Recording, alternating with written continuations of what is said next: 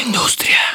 Mi gente, Santiago Matías, mejor conocido como Alofoque y Alofoque Music, dueño de la plataforma de Alofoque Radio, alofoquemusic.net, también de un proyecto que tiene en agenda que ya está desarrollando, que es Alofoque Network, que es un canal digital.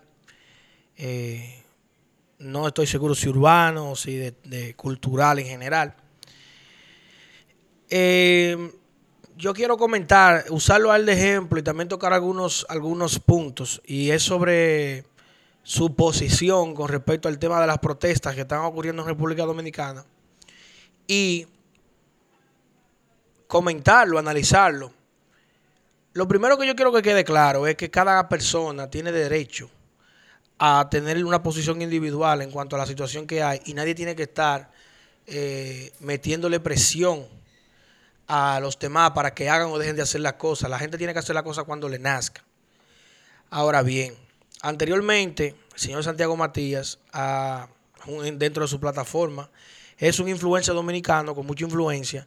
Mayormente lo que se dedica es a tocar temas dentro de lo que es la República Dominicana. Algunas, en algunas ocasiones hace entrevistas a artistas de fuera, pero es mayormente dominicano y farándula dominicana. Eh, este influencer ha recibido muchísima presión social, tanto lo que fue él como lo fue el lápiz consciente y muchísimos otros, donde el pueblo estaba prácticamente emplazándolo de que ellos tienen que formar parte de lo que son las protestas.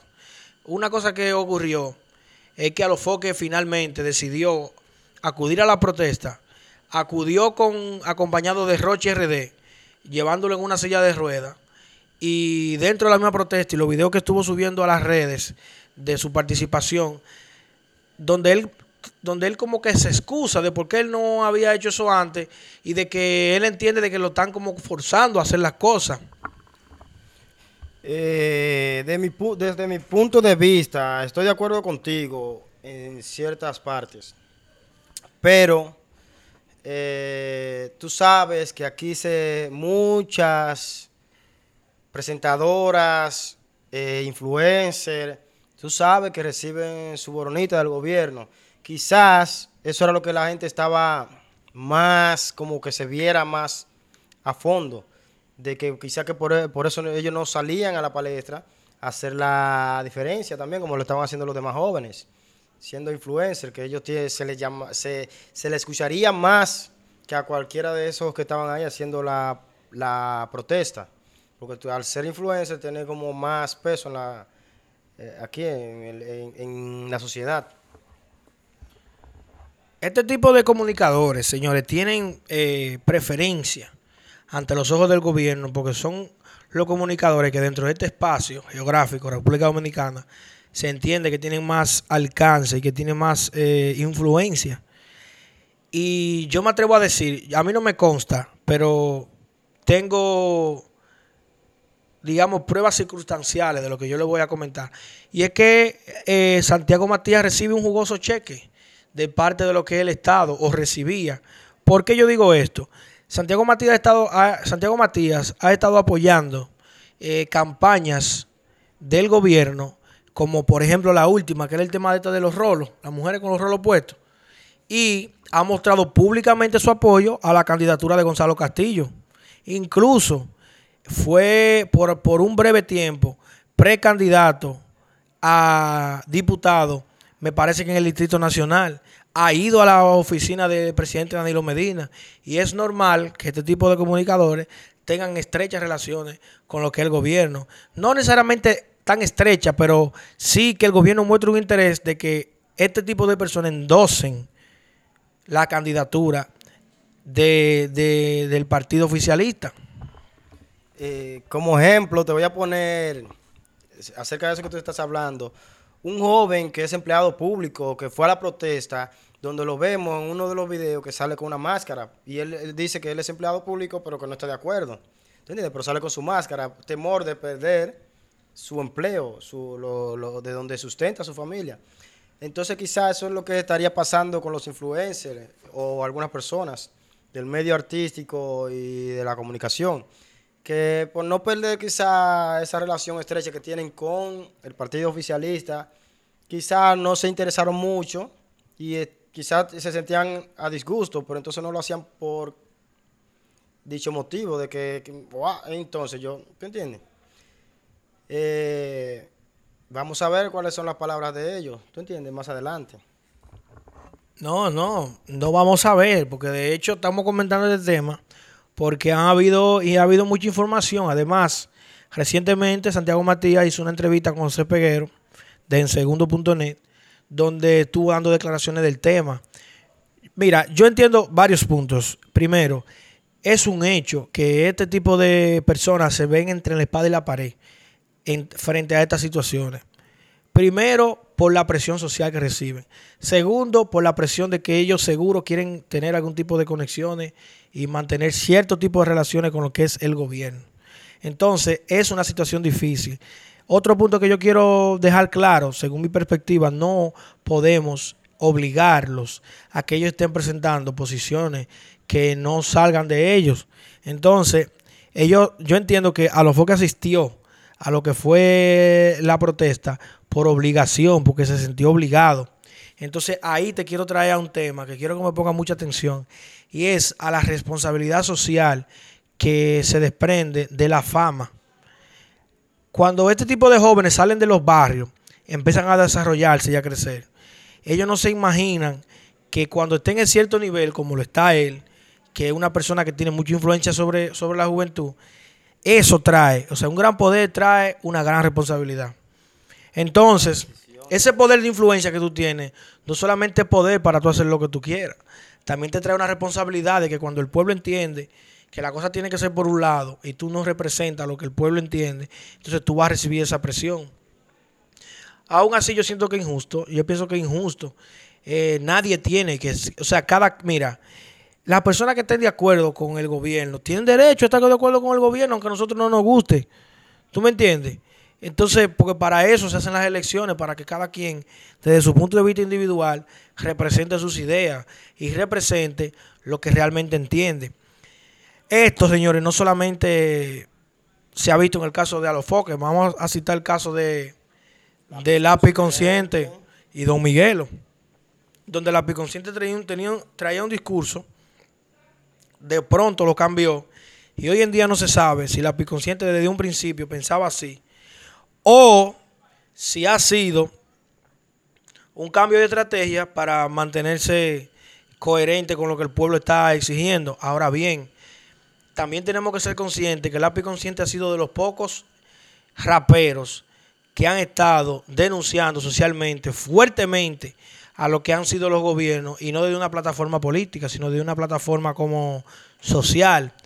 Y podemos recordar muchísimos temas de cortes sociales del lápiz, carta al presidente, eh, soy papá, y un sinnúmero de temas donde ha sido una, un ataque directo a lo que ha sido el sistema de gobierno. Entonces, realmente nos confunde muchísimo su tipo de actitud. ¿Qué tú crees? O sea, yo, según tu perspectiva, el lápiz estaba haciendo un, asunto mediático, era real, no era real, porque si tomamos en cuenta su trayectoria, entonces él siempre ha estado del lado del pueblo. Pero entonces él viene y dice algo y después dice otra cosa, no entiendo. Eh, yo sigo su cuenta y como tú podrás, no sé si lo, lo llegaron a notar, un sinnúmero de mensajes que publicó donde él le decía que, que la oposición o lo contrario a su, al comentario que él hizo, se iban a sentir que el lápiz está del otro lado y los lo que estaban a favor iban a creer que el lápiz estaba del otro lado, o sea, que no estaba en ninguno de los bandos. Pero eh, yo creo que él pronosticó lo que iba a suceder. Eh, lo único que yo no vi como consciente fue eh, de que si ya él tenía un ideal o una... Porque en, el, en, el, video que él hizo, él nunca dijo que no iba a la protesta. Él dijo, yo voy para la protesta, pero me hace falta echarle gasolina en la guagua. Eh, ¿Cuánto era que le iba a echar? ¿Mil o dos mil pesos de combustible a la, jipeta?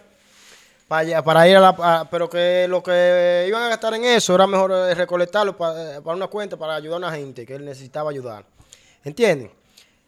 Pero nunca él dijo que no iba para la, la protesta.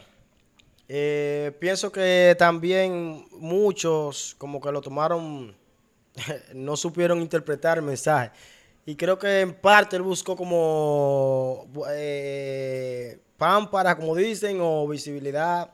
Y también eh, quiso crear controversia, porque tú sabes que el lápiz es un artista controversial. Pero estoy de acuerdo contigo. El lápiz siempre en todos sus temas mencionados ha hecho sus cortes. Eh, no político directamente, pero sí en queja a los gobiernos y a las y a los jóvenes también que no se educan y ¿tú entiendes? Que si uno de los puntos que él tocó ahora en esta protesta fue eso, que dice que edúcate y eh, trata de leer más para que no te dejes engañar de los gobiernos de lo que está pasando ahora, ¿tú entiendes? Esa es mi, mi opinión acerca del tema. Yo no lo veo bien porque pienso que no siempre se puede ser protagonista. Me da la impresión de que el lápiz consciente siempre trata de buscar protagonismo, independientemente de que, de que tenga buenos, buenas intenciones y se haya puesto del lado del pueblo. Pero esa estrategia de tener un discurso y después tener otro es como para provocar ese, ese, esa conversación de que se esté hablando de él, de que qué es lo que él dice. Entonces entiendo que no es necesario buscar ese protagonismo, no es correcto y no es, no es lo que el país está necesitando en este momento. No queremos protagonistas, lo que queremos es eh, soluciones. Eso por un punto. Por otro lado, pienso que sí, que tal vez desde un principio él tenía esa idea, fue algo como planificado. Pienso que sí, que debe haber sido algo planificado. Y, ¿qué te digo? No sabría cómo explicarte. Yo pienso que no lo veo bien, como ya te dije. Yo pienso que no debería estar tratando de buscar protagonismo. Eh, eh, no, tanto buscar protagonismo, sino una situación seria que se está tratando en el país. ¿Entiendes? Entonces él está buscando como algo mediático. Él, él que siempre ha criticado eso, los shows mediáticos. Entonces, en este caso, yo pienso que tuvo parte que ver en un show mediático y quizás parte en algo que...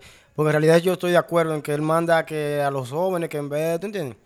Eh, pero si te das cuenta en los comentarios que le hicieron a ese mismo video que él hizo, mandan a hablar de que, la juventud está así por los las canciones que él, por culpa de los raperos, porque lo, mantienen la mente de los jóvenes ocupada, en la letra y la... ¿Tú entiendes? Eh, yo pienso que fue un show mediático. 50 y 50 yo lo pongo. Bueno, señores, eh, dejamos como siempre las interpretaciones a su conciencia. Eh, cada quien saca sus propias conclusiones. Simplemente traemos la verdad y se la ponemos en los ojos. Eh, hacemos los comentarios del lugar para que usted conozca, conozca los pormenores, pero al final usted tiene que, como ser humano pensante, sacar sus propias conclusiones. Recordamos que estos capítulos son grabados en Undercover Records. Pueden seguir a Undercover Records en arroba Undercover Records 1. Records con Z. Les recordamos seguir a la industria en Instagram, arroba esta es la industria. Hacer clic en me gusta en los videos, compartirlos en sus redes sociales y con sus amigos. Recuerda suscribirte, activar la campanita de notificaciones. Recuerda que los enlaces de la, el podcast a través de las diferentes plataformas eh, están en la descripción del video y de los podcasts. ¿Por qué es importante esto? Tú puedes escuchar, si tú por ejemplo no quieres pagar la mensualidad de YouTube, para tú poder escuchar los, los, audios sin tener que quitar la pantalla de YouTube. En los podcasts tiene la ventaja, como Spotify, también a través de los podcasts de Google, los podcasts de Apple, también en Anchor. Puedes escuchar el podcast mientras vas haciendo otra cosa con el teléfono. Porque mucha gente me ha dicho, wow, pero es que los podcasts son un poco largos. Todo depende de, la, de la, visión que tú le estés dando. Eh, nosotros no queremos hacer un video que te que te ponga el celular, que te lo ocupe de manera que tú no puedas hacer más nada. O sea, hay muchas opciones para tú poder consumir el contenido mientras tú estás haciendo cosas en tu casa, estás limpiando, estás haciendo oficio, eh, estás haciendo otra cosa, estás haciendo una tarea y, va, y quieres tener podcast para ir escuchando y enterándote de todo lo que está pasando. Y es válido, señores. Ya tú sabes. Entonces, como siempre, les decimos que no fuimos. Esta es la industria.